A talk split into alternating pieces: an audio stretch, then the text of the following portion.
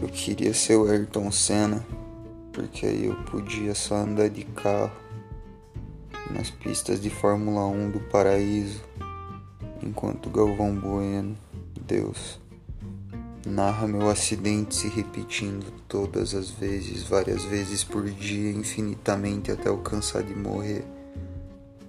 Para poder finalmente aprender a dirigir e ganhar corrida porque Ayrton Senna é burro.